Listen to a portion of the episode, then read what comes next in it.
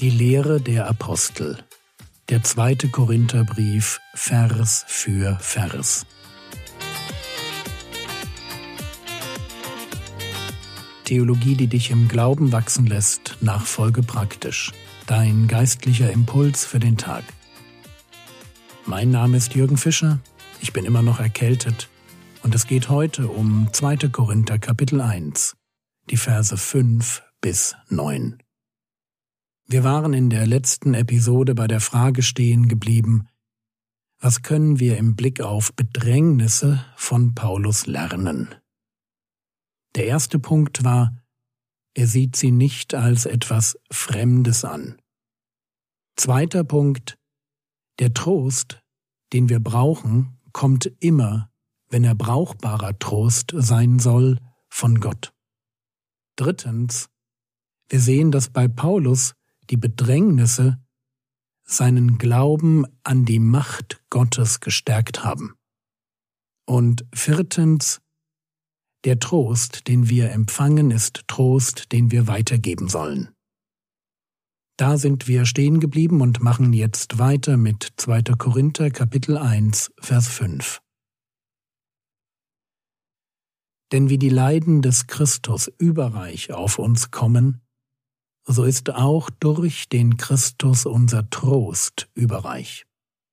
Gott schafft den Ausgleich. Wo das Leid zunimmt, nimmt auch der Trost zu.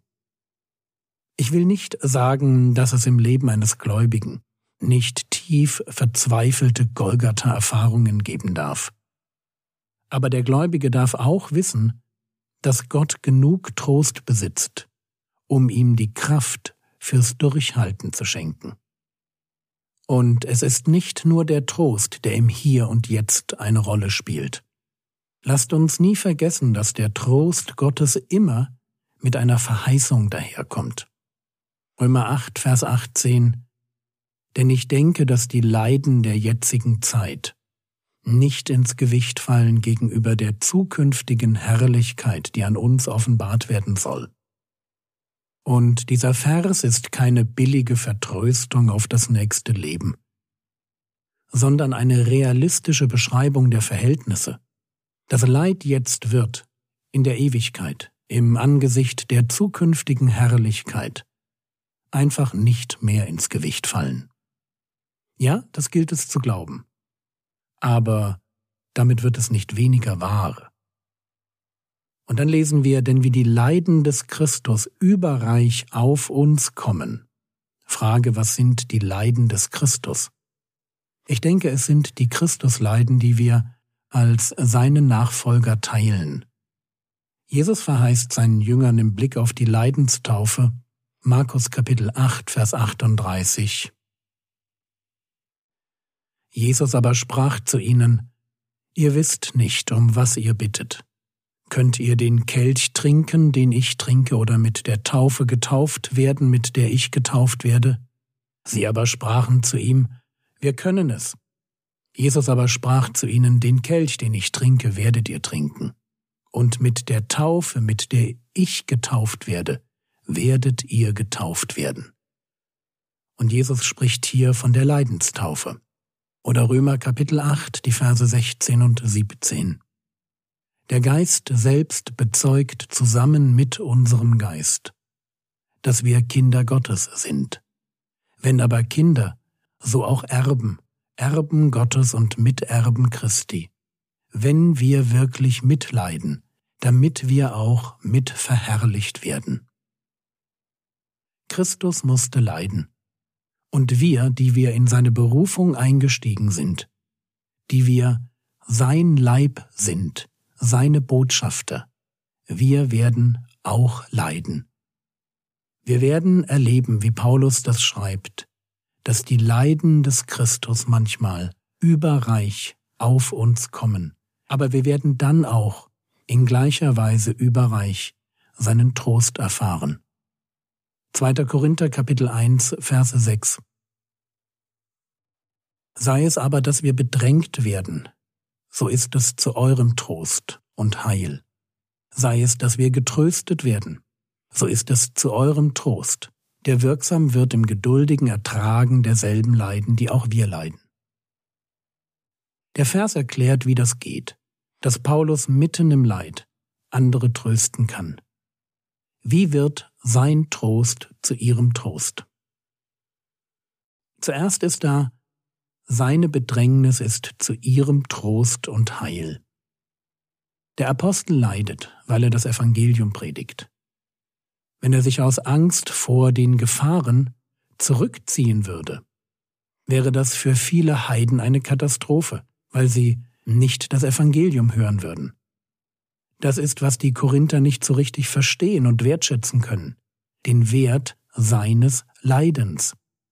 Wahrscheinlich dachten sie, dass die Erlösung in Christus uns vom Leid erlöst. Aber genau das tut sie nicht. Es sind die Boten Gottes, die Leid erdulden. Und wozu? Damit andere Menschen das Evangelium hören können. Und so wird das Leiden von Paulus zu ihrem Trost und Heil. Und dann sagt Paulus, sei es, dass wir getröstet werden, so ist es zu eurem Trost, der wirksam wird im geduldigen Ertragen derselben Leiden, die auch wir leiden. Gott tröstet den Paulus, und das Wissen um den Trost, den Paulus erfahren hat, macht etwas im Leben der Korinther. Er lässt sie dieselben Leiden ertragen. Und jetzt muss ich sagen, Vorsicht.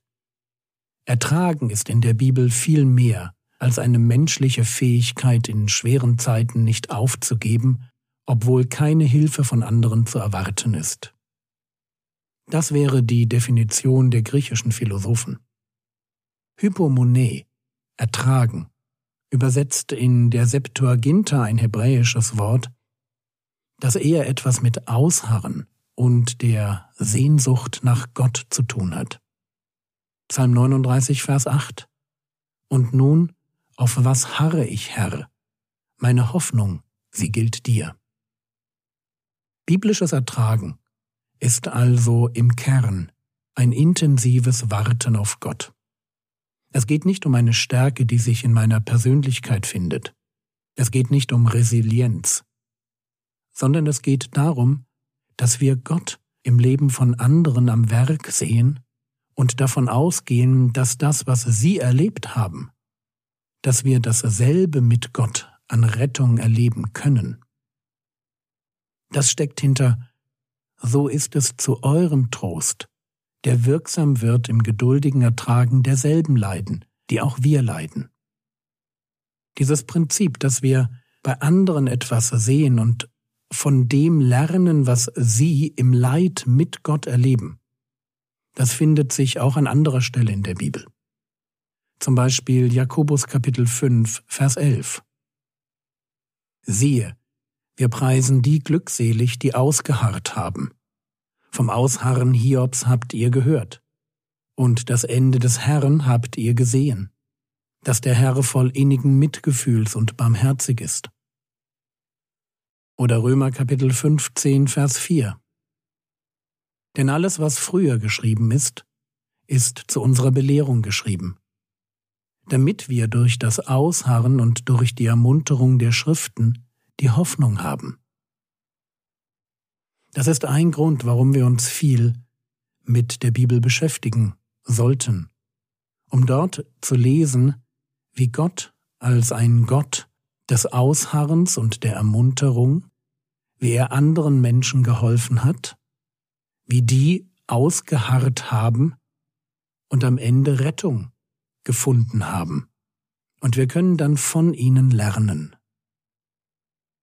Aber machen wir weiter. 2. Korinther Kapitel 1, Verse 7.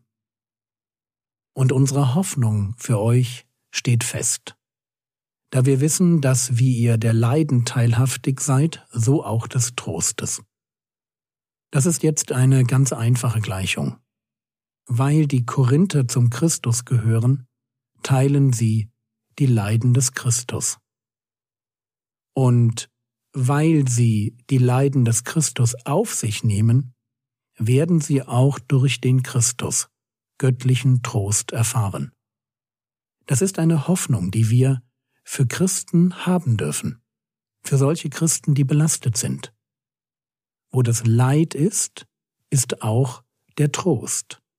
Wo viel Leid ist, ist auch viel Trost. 2. Korinther Kapitel 1, Vers 8 macht das klar.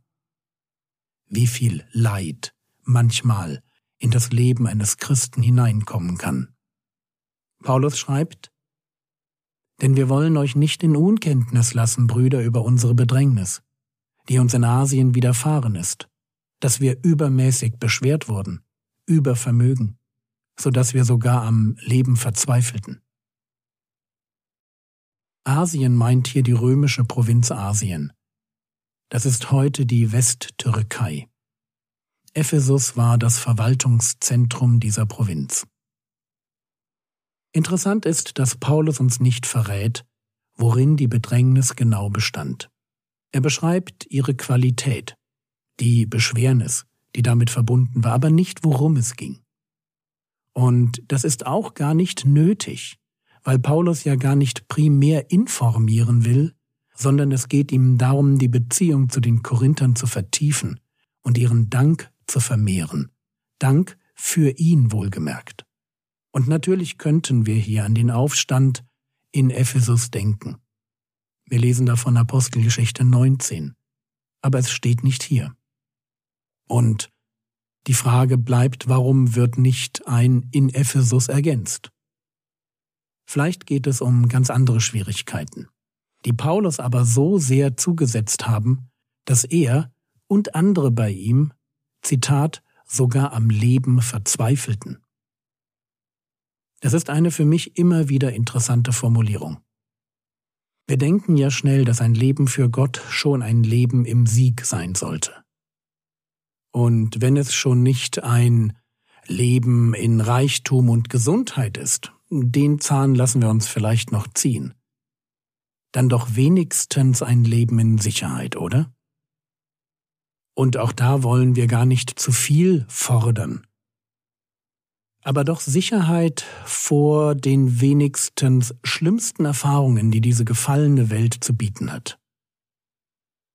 Das ist, was wir uns wünschen, das ist das, was wir manchmal denken. Und dann kommt dieser Vers. Und wir ahnen, wenn es schon Paulus so getroffen hat, dann müssen wir wohl davon ausgehen, dass es auch uns über Vermögen treffen kann, so dass wir sogar am Leben verzweifeln. Warum schreibt Paulus das hier so ehrlich? Und die Antwort ist nicht schwer. Er muss sich nicht als Superheld hinstellen, der er ja eh nicht ist. Wenn er stattdessen auf den Gott hinweisen kann, der ihn stärkt und rettet. 2. Korinther Kapitel 1 Vers 9 wir selbst aber hatten in uns selbst schon das Urteil des Todes erhalten, damit wir nicht auf uns selbst vertrauten, sondern auf Gott, der die Toten auferweckt. Wenn Paulus hier von einem Urteil des Todes spricht, dann dürfen wir nicht an ein Gerichtsurteil denken. Er wurde nicht zum Tode verurteilt, sondern er beschreibt eine zutiefst subjektive Erfahrung. Wir selbst hatten in uns selbst schon das Urteil des Todes erhalten. In uns selbst. Er war an dem Punkt, dass er für sich Rettung nicht mehr denken konnte. Für ihn war klar, ich werde sterben. Warum lässt Gott so einen Tiefpunkt zu? Bei Paulus und auch bei uns. Antwort damit wir lernen, vollständig auf Gott zu vertrauen. Auf einen Gott, der die Toten auferweckt, für den also nicht einmal der Tod ein echtes Problem darstellt. Hört mir jetzt bitte genau zu. Gott vertrauen lernt man durch Hilflosigkeit. Es ist gut, schmerzhaft aber gut, wenn Gott uns ab und zu in eine Situation hineinführt, die uns restlos überfordert und wo keinerlei Selbstvertrauen mehr übrig bleibt. Einfach deshalb nicht, weil die Situation uns wirklich restlos überfordert. Aber es sind genau diese Situationen, in denen wir lernen, dass es nicht darauf ankommt, wer wir sind, wie stark wir sind, ob wir in uns irgendwelche Ressourcen haben. Wir begreifen dann, dass es völlig reicht, eine Sache zu wissen. Gott ist da. Das ist die Lektion, die Mose am brennenden Dornbusch gelernt hat. Konfrontiert mit einer Aufgabe, die ihn völlig überfordert, formuliert Mose, wer bin ich, dass ich zum Pharao gehen und die Söhne Israel aus Ägypten herausführen sollte? Und wie antwortet Gott? Da sprach er, ich werde ja mit dir sein. Und darauf kommt es an. Wenn wir am Ende sind, dann sind wir am offensten dafür, etwas über Gottes Kraft in uns zu lernen. Ein Gott, der die Toten auferweckt. Und die Formulierung ist interessant, weil hier eben nicht steht, der die Toten auferwecken wird. Gott ist ein Totenauferwecker. Das ist etwas, das ihn auszeichnet. Nicht erst irgendwann, sondern heute. Er hat es bei Jesus getan und wird es bei uns tun und tut es heute bei denen, die mit ihren Möglichkeiten am Ende sind und ganz auf ihn vertrauen. Das war's für heute. Morgen geht es mit dem zweiten Korintherbrief weiter. Das Skript zum Vortrag findest du auf frogwords.de oder in der App. Der Herr segne dich, erfahre seine Gnade und lebe in seinem Frieden. Amen.